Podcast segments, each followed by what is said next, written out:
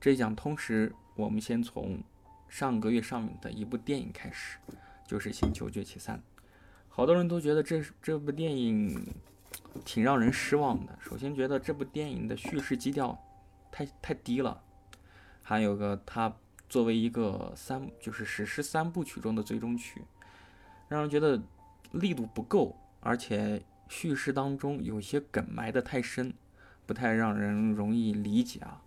但是在我看来啊，就是我个人认为，《星球崛起三》倒是一部非常好看的电影，而且非常值得大家一看。与其说它是一部有关于猿类崛崛起的科幻史诗，倒不如说它是一部反讽当代人类战争、种族歧视等不节制活动的现代寓言。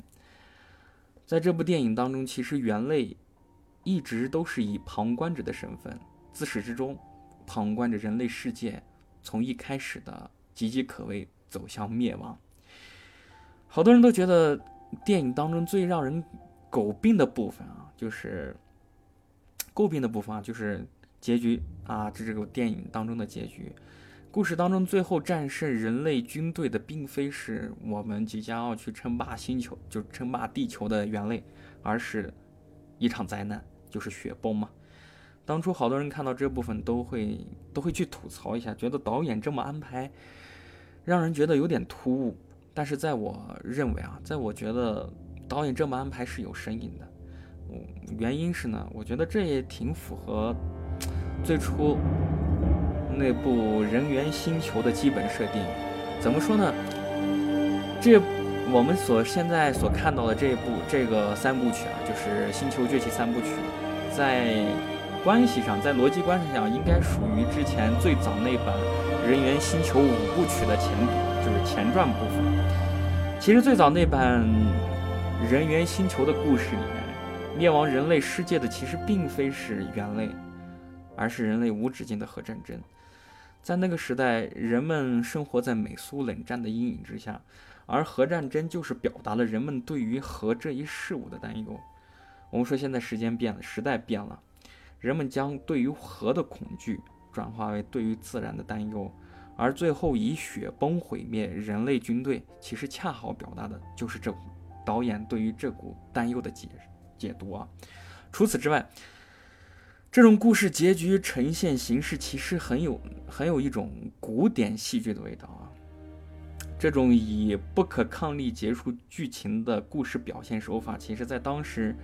在古典时期，它有一个专门的学术名词，叫做 Deus ex machina。Deus 其中的 Deus 意思是最早的意思来源于就是天空之外，也就是天外嘛，也就后面演变成我们所熟知的 God，就意思是天神嘛，对吧？X 相当于拉丁文当中的 from，而 machina 其实就是我们所熟知的 machine 嘛，对吧？就是一机器的意思，机械的意思。整个连到一块儿，其实最初应该可以这样去翻译，叫做“机械神将”。为啥叫做机械神将？因为当时整个戏剧产产生之初啊，有些剧本它其实没有写完，就是当整个剧情进行到焦灼状态之时，就是剧情不可能往下走了，走不下去了，这时候怎么办呢？场外的人会会用一种起重机啊。将一将一一就是将那些打扮成化妆成天神的那些演员调入场中，以神力强行让整个故事结局啊。其实首先这是有一种偷偷机取巧的一种方法，但是后面也演变出来人之于神的渺小性，而其实这也成为了之后古典希腊戏剧的一个主要的。标志之一吧，可以这样说，是吧？但是后面随着时间演变，就是这种机械神将的名称慢慢演变成了一种什么？就是不可抗力，直接插入到剧情当中，让剧情给塑给整个故事塑造一种悲剧啊，或者悲壮啊、凄凉啊这种的基调。而这种不可抗力直接插入剧情的整个形式叫做神灵天降。而这种这种结局变表现形式，其实自自古典时期一直以不同的形式传续至今。现今的很多著名作品也都采用过这样的表现形式。比如二十世纪五十年代诺贝尔文学获奖作品《银王骑士》就是采用这种方式啊，小说借小孩的，就是那些一帮小孩的天真来探讨人性是不是天性本恶这一严肃的命题。这个故事讲了一群因核战而逃荒到孤岛的小孩们，他们因为求生而泯灭了良知。故事结局其实并没有把人性本恶的主题演绎到极致，而是以一支海军部队登陆小孩们所在的那个孤岛而戛然而止啊。作者巧妙地用这种所谓的神灵天降的结局，其实给作者给读者们。以无尽的想象空间，而《星球崛起三》的结局其实也跟《银王》有着异曲同工之效。我们说了，人究竟是因何而去灭亡？是人类的贪婪，是人类的战争，还是因为猿类的崛起？其实与同时期上映的另外一部大片儿相相比啊，就是《蜘蛛侠》相比，《星球崛起三》其实体现出来的商业大片的另一种可能性。画风啊，它的可能性和画风。首先，它内敛啊，我们说了整个整个蜘蛛侠啊，它表现出来的风格是青春、青青春的、明快的、向上的。但是，同时期同一时间上映的《星球崛起三》却是它的反面，它内敛、悲壮、浑厚，而且故事，而整个故事参照的模板从上一部的上一，我们说了从这个。《星球崛起三》啊，《星球崛起》三部曲的故事其实很大的魅力就在于对于对于那些经典经典作品的重构解读。上一部其实人家上前面两部啊，前面两部其实它参照的是莎士比亚的戏剧模型，其中参考的极大部分的元素是《哈姆莱特》，而这一版啊，而这一部《星球崛起三》。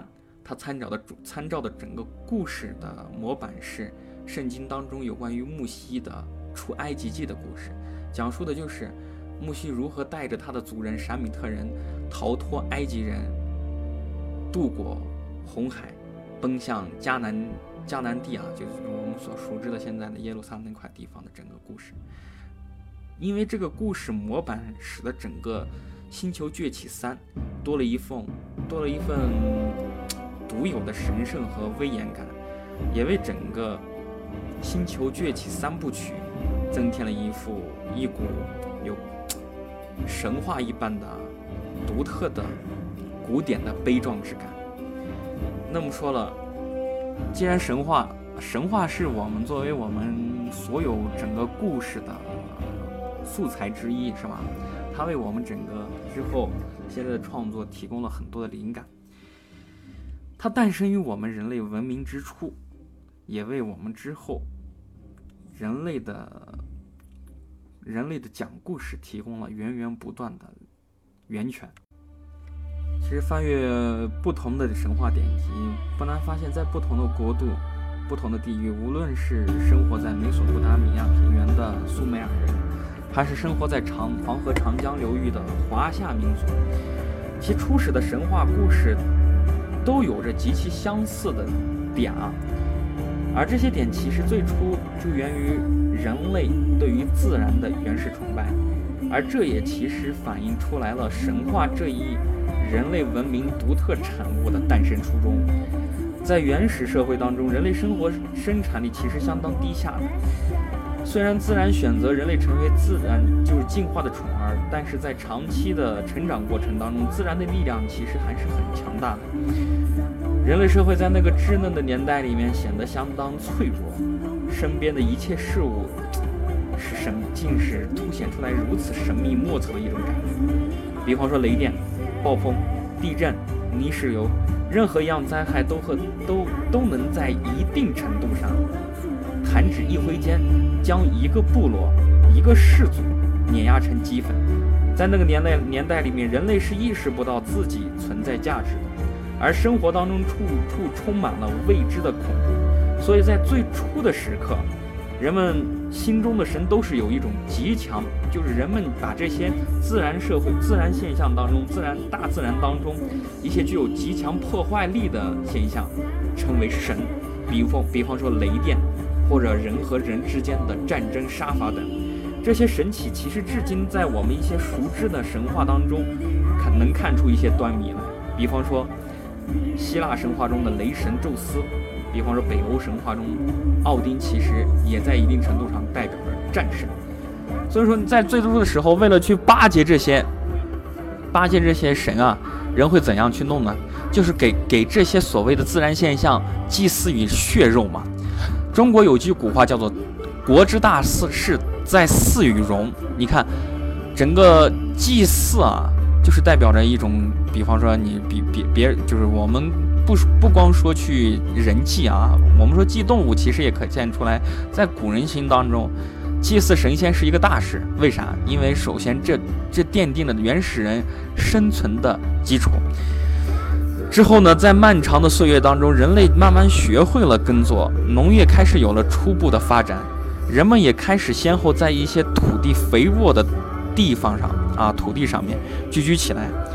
黄，比方说黄河流域、恒河流域、两河流域、尼罗河流域。而后，人们开始用太阳、月亮或者农业神去替代之前的雷神和战神担任主神，而这一变化的后面。变化的整个背后，反映的则是整个文明和宗教的发展。这些物体最后被抽象出来一些比较明显的图腾和标志，信仰的雏形也因此而诞生。比方说，你也你也能在各种的宗教场合当中可以看到这类现象的残余。佛陀后面的佛光呀，是吧？基督教圣徒上面的。整个圣光，这其实最初就源于太阳，是吧？而我们所所所熟知的清真寺上面的月牙儿，其实也代表着人类最初对于月亮的崇拜。早期的人类其实对于农业的依赖是很大的，但因为早期文明基本都同处于一个半球上面，我们说四大文明古国都基本都在北半球嘛，所以整个聚居的地方也基本是低压之地。低洼之处啊，所以说每当河水汛期来临时，都基本会以洪水的形式席卷两岸的整个居民啊，让地处两岸的人痛苦不堪，他们无处可逃，所以说他们把心中的这些痛苦就写进故事里面。所以说你看，在各种各样的神话当中，其实可以反映出来人们对于早期的人们对于整个洪水的恐惧，所以也会出现悲。比如诺亚方舟的这样的一些卑微故事的情节处情节啊，也当然也有我们所熟知的大禹治水等等的一些环节。之后文明其实得到了一些发展啊，然后慢慢开始农业开始慢慢兴盛起来之后，人人类社会开始慢慢发展完整，开始以不再将神话认识成一种神圣的叙事产物，开始关注其中的娱乐性，人类社会出现了一种特殊的职业。就是吟游诗人这类角色，将各种各样的吟就是传闻啊，大肆夸张，用一些灵异的一种方式呈现给大家，一种怪力乱神的一种方式去呈现大家。这种这种故事就开始在人世间啊，就是在整个世界里面开始慢慢一点一点传开。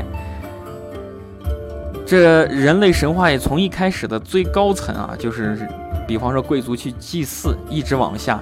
向民间转变，故此呢，就比方说，就比方说，我有一些特别重要的角，就是 人物出现了，是吧？我们所熟知的有一个，所熟知的是啥？就是古希腊的盲人诗人，这个诗人叫做荷马，是吧？荷马，荷马，荷马用他的毕生的经历整理出来两两本大册子、大部头。就是现在我们所熟知的希腊神话的起源，就是《奥德赛》和《伊利亚特》。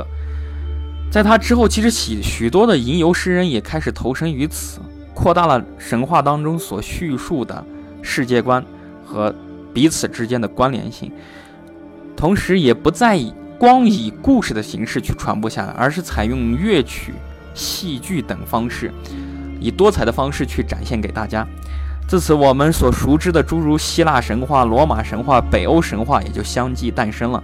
这些神话系统中，除了有人们最初的口口相传的神话初衷啊雏雏形，也有也包含了许多讲述讲述者的讲述者和传颂者的二次创作。神话系统中将这些二次创作纳入整个整个环节当中啊，以此呢。也就呈现出来我们现今啊现代文化当中的游戏、小说等媒介当中出现的共有世界观的设设定的雏形，也它也是我们现在所所熟知的，比方说奇幻作品，比方说科幻作品，比方说我们所熟知的一些魔兽世界啊这些这些奇幻游戏，它的整个世界观架构的鼻祖。这其实也是人类最早认识世界的一种稚嫩的方式。人类文明其实虽然在早期没有一些交集啊，但在一定的程度上，在不同的神话故事当中，有一些共通的东西的出现。我们说了，之前二十世纪有一个特别著名的心理学家，他是瑞士人啊，他是一个瑞士的心理学家。他的师傅是弗洛伊德，我们知道弗洛伊德写过《梦的解析》嘛，对吧？他的徒，然后但是他这个徒弟啊，跟他最后闹翻了，开始另立一派。这个人就叫做卡尔荣格。卡尔荣格有个很著名的心理学的理论，叫做集体潜意识。什么叫做集体潜意识呢？就是他首先在他的荣格文集当中记载了这样一个案例啊，他一开始有个小女孩，之前从来没有去接触过有关于宗教的。事物，但是他有一天做梦的时候会梦到一些很奇怪的、很恐怖的，有然后比方说出现一种很浓厚的有关于宗教的一些标志，比方说五芒星啊、十字架啊等等方式，他突然间就开始去探讨。这小女孩没有接触过宗教，但为什么会出现这样很奇怪的现象呢？他经过后面长时间的去研究，他突然间得出就是得出一个一个观点是什么？他当然也是从人类的梦境去去作为一个切口去解析啊，因为他的师傅，他的他的整个他的师傅是弗洛伊德嘛，是吧？弗洛伊德的很多学说都是从梦境中解构出来的，但是他后面把他的学说发往前发展了一下，而且他对于梦的解析也不太一样啊。弗洛伊德怎么说呢？弗洛伊德认为梦是所有人的意识的一种垃圾处理厂一样的这样的一种方式，但是我们的卡尔荣格，卡尔荣格他认为梦啊，它其实是人类一种，嗯，比方说你去做一件事情，但是你没有去做，后面一种反复去告诫自己内心的深处的一种极极深的潜意识的一种体现。比方说今天本来我要去买个东西，是吧？结果。结果今天我因为懒没有去买，但是我心中种下了一个潜意识是，哎，我应该去买。比方说，我今天、明天这个东西开会要用，是吧？比方说要用一个，呃，就是用一个很重要的器材，我没没去买，因为偷懒，因为拖延。但是我晚上会去恨自己，为什么自己这么懒？而这个心中碎碎念这东西，就累积成我们所梦境中的一些标志。所以你看，在神话当中出现的那些。比方说标志性的事物，比方说深渊，比方说地狱，比方说天堂，还有除此之外飞翔、坠落等等的符号，其实在我们梦当中，其实也有一些呈现。它在一定程度上代表着人的性格的一种一种呈现。而除此之外，你看所有的神话当中，其实都有一些相似点在里面。在荣格看来。人除了个体潜意识之外，还有一种叫做集体潜意识，这是我们老祖宗自千年百就是千百年来一直传续到至今，人类一直隐藏在意识深处的一个共有的东西。比方说，我们在神话当中其实都可以看到这样的一种场景，它其实在一定程度上反映着人类文明的起源嘛。就我们拿我们最最熟知的华夏文明中的女娲女娲造人的故事去看。开开始去讲啊，比方说，女娲造人，女娲是怎么造的呢？她首先用用用什么？用枝条蘸着溪水洒下去，让整个泥土能沾着水之后变成，就是整个土整个土啊土啊变沾着沾着水之后变成泥土。她通然后呢，她通过手把一个按照自己的模样啊自己模样，把一些一个一个的小人给捏出来。就成了我们人类诞出的，就是我们最早的一批人类。但你其实这其中有很多的符号性的东西，它其实代表着人类对于人类诞生之初的共有的一种意识。首先，你看一下，拿枝条去蘸着水，然后洒下去，这代表着是不是降雨？是不是代表着水分？而水分，水分。比方这个水分可以指天上降下来的降水，同时也可以代表地下水，同时也代表河流嘛，也代表冰川融水嘛。除此之外，还有什么东西？雨水沾着这土之后变成了泥，对吧？那泥这就代表着什么东西？河水冲刷过去，然后冲击出来的两岸形成最初文明诞生的温床，也就是我们所我们所熟知的，我们现在所熟知的最早最早的四大文明，其实都诞生于整个。整个河流流域当中，为啥？因为河河水，它可以去滋润整个两岸的土壤，让整个土土地拥拥有很强的肥力。而这肥力能干啥呢？能去让整个小麦开始成批成批的生产。而小麦，小麦也就是将整个人类驯化的最重要的一个植物。注意。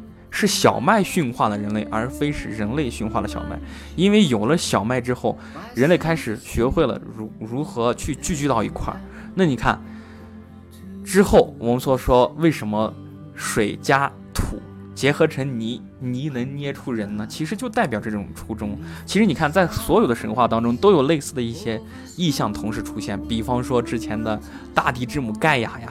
是吧？它诞生之初其实都离不开这几个标志，什么就是水、泥土，还有，而还有一个象征于生命诞生的孕育，就是孕育能力的女神。女娲是一个女的吧？是吧？它代表着生育之力。所以说，你看人类一开始存续之后，代表什么？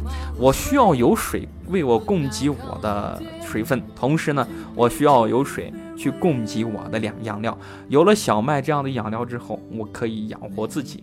但同时之外，我还需要有一个母性为我繁殖后代。这代表着人类诞生最初的时候，对于整个人类社会往下，然后对于整个自然界、对于整个世界的认识。